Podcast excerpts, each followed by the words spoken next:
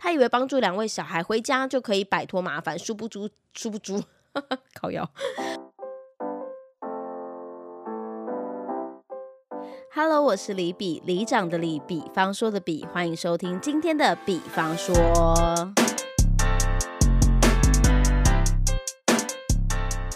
你脑中现在想起的第一首歌是什么呢？过新年，祝新年。不会吧，这么早就要过新年了吗？哎，最近大家就是进到百货公司或是大卖场，是不是已经开始听到了这个非常腻的？过年音乐了呢，感觉好像数十年如一日。这些过年音乐怎么从小到大都长一样？但不知不觉成为了一个肌肉记忆、童年记忆，就感觉好像 OK，一定要听到这个音乐才代表过年来了，才有所谓的年味。因为也没有接下来更。新鲜的过年的歌曲了嘛，所以感觉还是传统的歌曲最对味啦。所以即便有点腻，但也就是有点提醒你，哎呀，过年要到啦。所以我刚刚就唱了一点点，以免你们一听到觉得呃好腻哦，立刻转掉这样子。就像我之前在那个电台担任那个广告文案的时候，我不是每一年都要跟我们家的录音师北上去挑选新年呃隔年的那个版权广告版权乐，然后我们就一定要。就是挑大概四到五片的 CD 是跟过年有关的，可是这过年的那个音乐啊，就是总共就出 maybe 十五张专辑是跟过年音乐有关的，然后我们就每年就是今年选一编号一到编号四，明年选编号三到编号七，然后可能后年又选编号五。到编号十，就是每年会重复两张，然后挑三张一样的。但是我们也做广告做了十几年嘛，所以这十五张专辑终究是会被我们听完的。而且十五张专辑里面也不是每一张。都难都能拿来做广告，所以就会有这种，就是可能十五张里面已经剔除掉了五张，就这十张，我们在这十年内就是一直不停的轮流播放。但是呢，我们偶尔可能有出一些新的比较时尚的那种过年音乐的时候，我们就想说，哎，来挑一种这种音乐好了。殊不知一配上广告之后，然后客户都说不要不要不要不要，这种 不像过年，这种不像过年，还是要传统那种 铿铿锵锵的那种咚咚咚咚锵，咚咚咚咚锵。所以你说啦，人都说要创新，可是呢，给你创。创新的时候，你又觉得那不够经典，怎么那么难讨好啊？好啦，那今天要来跟大家来聊什么呢？是要来聊过年的习俗了吗？我们要来聊过年习俗之一的贺岁片。你有看贺岁片的习惯吗？其实，在一九九零年那个时候是贺岁片最高峰的时候，可能那时候经济正起飞啊，大家过年的时候呢，就是电影业也蓬勃发展嘛，所以到过年的时候啊，就有一种。精选集有没有大拼盘的感觉？总是要在过年呢，给所有的听众一个回馈，所以呢，就有很多香港的贺岁片会在这个时候，就是过年的时候昂档。那过年大家常常年假没事做，就会想要到电影院去看一个。吉利吉祥的电影，所以才因此有了贺岁片的诞生。那刚开始台湾人接受的，大家都是香港的贺岁片啦。我们小时候也是看香港的贺岁片长大的。比方说，香港的贺岁片大概不外乎就几个主题，呃，可能一定会有什么《西游记》主题的啊，或是什么什么喜事主题，就一定跟家庭有关的家有喜事主题。再就是跟赌博，可能是赌场的啊、麻将的啊相关的。可见的亚洲人非常爱赌博，赌性。坚强，所以你们想想看，你们小时候印象很深刻的那些经典的港香港电影，其实都是贺岁片来着。比方说周星驰系列，那一定都是贺岁片。第一，它票房好嘛；第二，它就是喜剧。贺呃贺岁片一定要有个重要的关键，就是它一定要是喜剧，因为不会有人想要大过年的看一些哭哭啼啼啊，就那种社会黑暗面啊，打打杀杀啊。就是可能比较不讨喜，相对不讨喜，也不是没有这种主题，就相对不讨喜一点点。所以大概就是香港的贺岁片就会呈现这些。不过另外像你们以前，我们以前可能看的香港贺岁片，一定会有的人，就是像成龙大哥的电影，都会在贺岁的那种过年年假期间那种。来上档，因为成龙也是那种动作片，就大场面，会打打杀杀没错，但是可能都是所谓的动作喜剧比较多，就是他在打打杀杀当中呢，就还带有一点笑点。所以我记得以前有什么什么红番区啊、警察故事啊、我是谁啊这类型的，哦天哪，讲的好暴露我的年纪哦，但这就是小时候可能。每年都要看一部成龙，而这个成龙就是在过年的时候会看的，就是贺岁片等级的。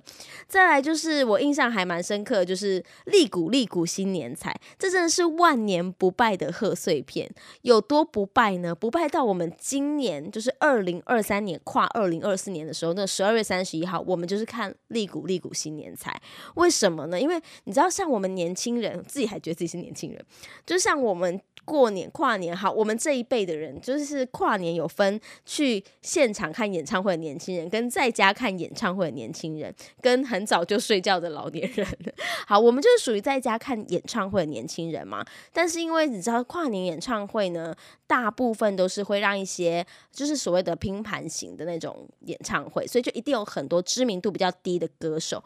啊，我记得我今年跨年的时候，就是全家在吃火锅嘛，然后我就跟我们家的人在那边看演唱会啊，对我。来说就是有一个吃晚餐的背景音乐，那有些音乐我可能听过，有些音乐我可能没听过，或是有我很想要看的团体呀，就是午间情什么的，我就想要看他们就是跨年的演出啊。然后殊不知呢，就是你知道，就是长辈们根本就看不懂这种跨年演唱会，因为。他们的心中的跨年演唱会的人，可能是费玉清或江蕙之类的吧，太久了，就是就觉得不可能同个年代的，所以我就是那时候我们在家，我在看跨年演唱会的时候，然后我爸就一直疯狂那边碎嘴说：“这谁呀？很红吗？没名哦，唱什么好难听哦，就各种到酸民言论，快气死了。”他就一直不停的在，就是你能想象那个。弹幕上面就是一直跳这种谁呀谁呀，他是谁很红吗的那种人，就是我爸。对，然后我就一气之下，我心里想说，靠，我不想看了，因为很无，就是你知道，一边在看你心仪的偶像的时候，一边有人在碎嘴感觉有多差，所以我就想说，好了好了，我不看了，我就转那个 Netflix 就看一下有什么电影，我就转了这一部《利古利古新年彩》，果然一转之后，全场。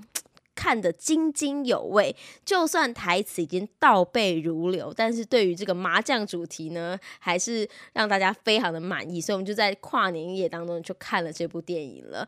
所以这个像这种经典的像利古利古新年财，就真的是包含了很多贺岁片必备的元素，比方说它就是一定要欢乐的结局，然后非常合家。观赏就是，然后又有知名度非常高的演员刘德华、梁咏琪、刘青云、古天乐、应采儿，就是随便伸手一指，每一个人你都叫得出名字来的，对不对？然后呢，再就是结局就是一定要大家一起聚在那边，穿的红彤彤的，恭喜发财。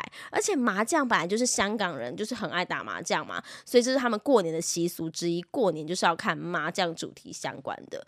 所以这个过年不知道看什么时候就看这个。利古利古新年财就对了，这真的是不败经典哎。好，再来就是另外还有一个。我觉得今年还很特别的是《家有喜事》系列，你们知道《家有喜事》今年又要重新上映了吗？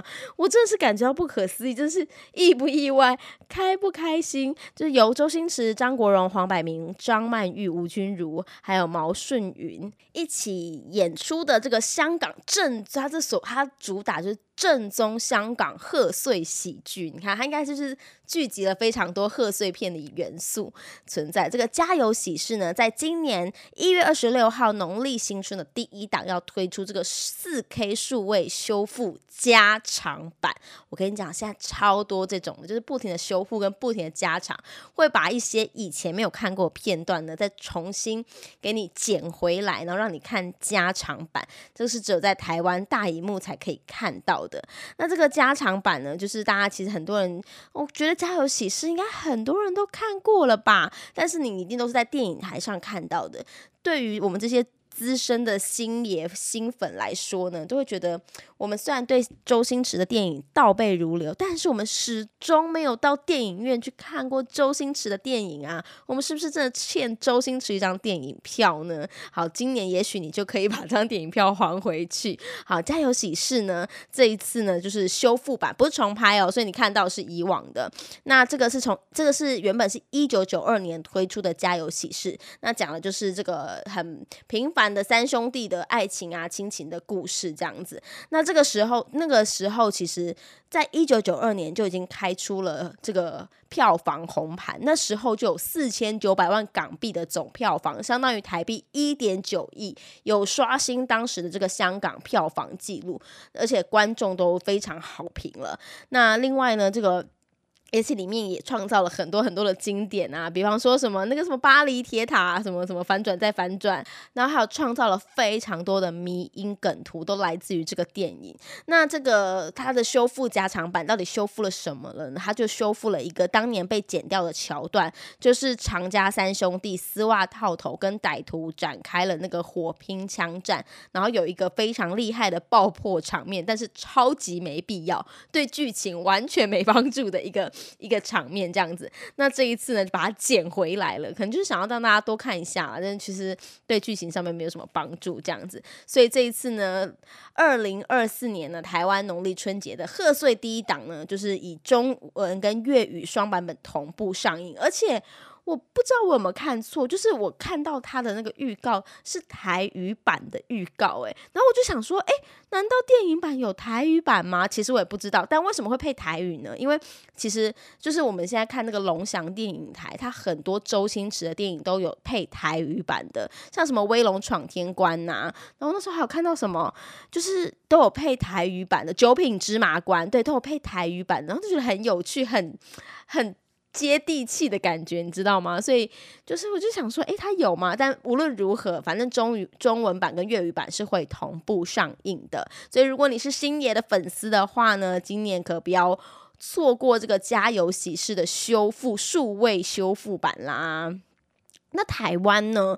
台湾有没有什么令人印象深刻的贺岁片呢？如果要说到台湾令人深刻的贺岁片的话，我个人就是首推诸葛亮系列，就是从呃，我看一下，我查了一下资料，就是从二零一一年开始，就诸葛亮的重返大荧幕之后呢，他每年都会推一部就是诸葛亮为主角的贺岁片，而这个贺岁片呢，在诸葛亮大哥的加持之下呢。每一步都一定破亿，可见的诸葛亮的那个魅力真的是。就是非常的厉害啦，很多就不管过了几年，大家都会觉得哇，看到诸葛亮演的电影呢，都还是要进场支持一下。而且从二零一一年开始，其实非常多部哦，就是以这个就是各种主题都有，然后呢，好像也都是不管哪一种主题都很吃得开耶。所以真的片商就是很喜欢在过年的时候一定要上一档诸诸葛亮，也导致很多人现在就是。后来我们就长大了嘛，那二零一一年的时候长大就觉得，哎，过年期间好像一定要看一档诸葛亮的贺岁电影才叫做过年。那就是比方说有什么大道城啊、大尾卢曼啊、大吊哥这个大系列的，还有大喜临门。我自己个人最喜欢诸葛亮的贺岁电影就是大喜临门，因为大喜临门我没有记错的话，它是在二零一五年上映的。然后那时候呢，就是《甄嬛传》呢刚好在台湾开始热播，所以大喜临门的男主角呢就。是当时演果郡王的这个演员，然后呢，他跟林心如一起在这部戏演出。林心如就是演那个诸葛亮的女儿。那这两个的角色呢，当然就是要演当时的所谓的文化差异。然后呢，就是两方，就是中国跟台湾，他们要结婚呢，当然男方就有中国这边的习俗，然后女方呢这边就有台湾的习俗。虽然呢，都感觉好像来自于。东方社会好像大家就觉得说，哎，是不是其实传统习俗差不多，但是其实相差还是蛮大的，有一些，有一些。怎么样习惯吗？好像有时候会得罪人还是什么的。而且那时候一五年的时候，刚好适逢我就是也正要结准备结婚，所以看到诸葛亮嫁女儿，就会有一点点觉得很感人。那一部戏我记得我也是哭的一个乱七八糟，明明就贺岁片，然后还哭的一个乱七八糟。然后我记得我订婚的时候呢，就是看到林心如在这部电影里面有一套非常漂亮的红色紧身的旗袍，作为她订婚的一套礼服。所以我那时候订婚的时候，我也说。我要这套，我要这套，我也要一套红色这个旗袍式的礼服，这样子。所以这部的电影对我影响蛮大的。然后我也很喜欢它的剧情的安排，就是的确也许很洒狗血，就一定是文化差异呀，然后导致就是中国跟台湾的差那个两个人会吵架啊，误会对方的意思啊，然后这个婚不结了啊什么的，就 anyway 就是一些很洒狗血的剧情。但是就是看着结婚啊，就是还是会觉得哇，还是。很喜气，毕竟红红的嘛，所以《大喜临门》这一部就是当年贺岁片的票房记录这样子啦。好，除了这部之外呢，当然就是还有像《鸡排英雄》啊、《大尾卢曼》啊，刚刚提到的，就这些，其实每一部都有破亿的票房。那除了就是诸葛亮领引领的这个大系列的贺岁电影之外呢，其实还有一部也是在贺岁年节的时候上档。然后也是，但它不算台湾的电影，它算是一个好莱坞的电影，但是是由台湾的演台湾的艺人来出演的，就是。青风侠这部是在二零一一年上映的这个动作片，然后呢，周杰伦有参与其中，应该还大家我不知道大家有没有印象，但我是没看过啦。然后就是呃，但这部戏其实当时在台湾的票房，就是靠着亚洲天王周杰伦的那个票房吸引之下，其实也开出了不错的成绩。但我本人是没有看过这部电影的。哎呀，这样算是一个称职的追粉吗？好像不算。好吧，那讲完之前我们看过的贺岁电影，你有没有自己印象超深刻的贺岁电影呢？你也是过年期间会到电影院去来看一部电影，帮自己的过年画下一个完美的句点的吗？那今年呢？今年你有没有想要看的电影呢？好，其实好像这几年，尤其是加上前几年因为疫情的关系，电影就是电影业开始大家比较不常拍新的电影，就非常非常少了，甚至有几年是没有上档贺岁片的，就是在疫情最严。中那几年，那二零二三、二零二四呢？就是疫情逐渐解封之后，大家当然就是贺岁片就开始上档了。而且，其实台湾的贺岁片呢，大家也是可以归类几个元素啦，就是很奇妙的，就是像角头系列，也都是在就是过年的时候都会卖的很好。我也其实我不懂为什么，但是就是可能这种大场面啊，就是还是蛮多人喜欢的，然后就是热热闹闹的感觉，所以就是台湾的那个贺岁片呢，就是要场面大。或者是当年最流行的话题等等的，像是那个花甲少年呐，还有像我的婆婆系列，都是因为当年的电视很红，然后所以呢，就是拍了电影版之后，就选择在过年期间上档，然后让大家有一种延续热度的这种感觉。那其实我已经很久一阵子没有上电影院去看贺岁片了，然后今年有大概了解了一下二零二四的必看贺岁片，我蛮惊讶的。好，有一部呢，就是听说蛮怎么讲，蛮蛮多话题的，这个叫做《还钱》，你还钱了吗？的那个还钱。好，这是由陈柏霖、李明忠、林哲熙、蔡凡熙这些帅哥男演员主演的，另外另外还有我老公。吴康仁也有在里面客串哦。好，他演的呢，就是你知道，贺岁片就是要什么非常多的钱。好，所以这次呢，他这个。这故事呢是描述这个陈柏霖，他是一个最强大脑，他带领了一个窃盗集团，然后还有带领了骇客啊，然后擅长伪装的千面大叔，还有负责当那个打手的林哲熙是属于那种武力担当，然后这四名大盗呢战无不胜，没想到却遇上了黑吃黑，让陈柏霖被逼着为爱还钱。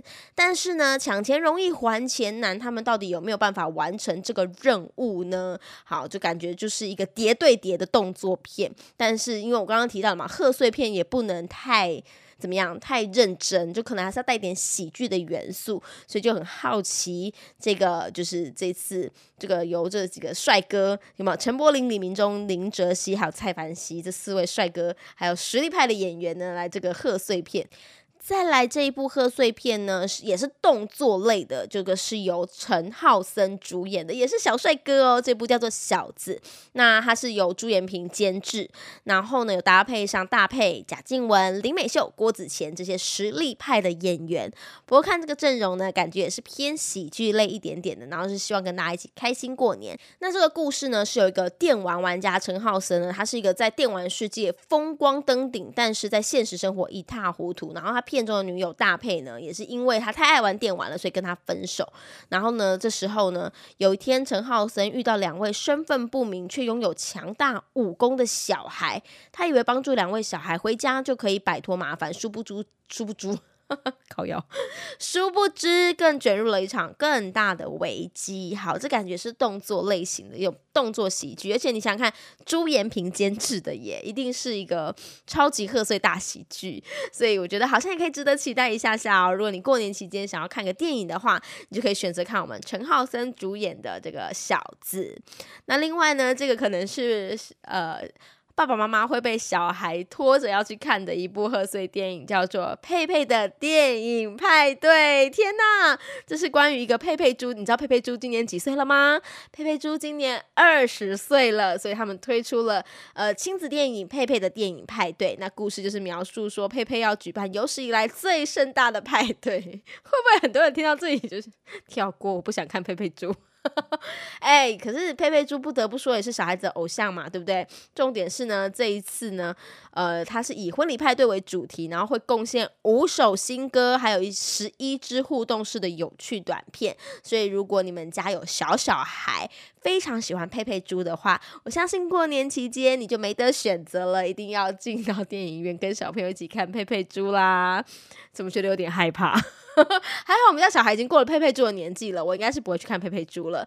那另你有哪一部想要看的贺岁片呢？也欢迎你留言到李比的脸书粉丝团跟我一起分享。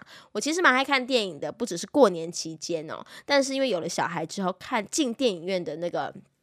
次数就寥寥可数了，像吴康仁的《复都青年》都已经破亿了，我至今还是没有办法看。现在电影呢，都只能靠串流平台，然后呢，就是周末的时间可以跟我老公一起看一下。不过目前还是有很多待看片单，比方说，请问还有哪里要加强？跟《查无此心》这些在 Netflix 上映的这个华语的电影呢，我都还没看过。好，所以呢，这个。过年期间，我可能今年目前想了一想，可能没有走进电影院的打算了啦。但是呢，如果你想要进电影院的话，就是可以从今天我推荐这三部电影呢来去下手。那也欢迎你看完之后呢，到李比的脸书粉丝团来跟我分享一下心得啦。那今天的比方说，我们就到这边啦，我们下次见，拜拜。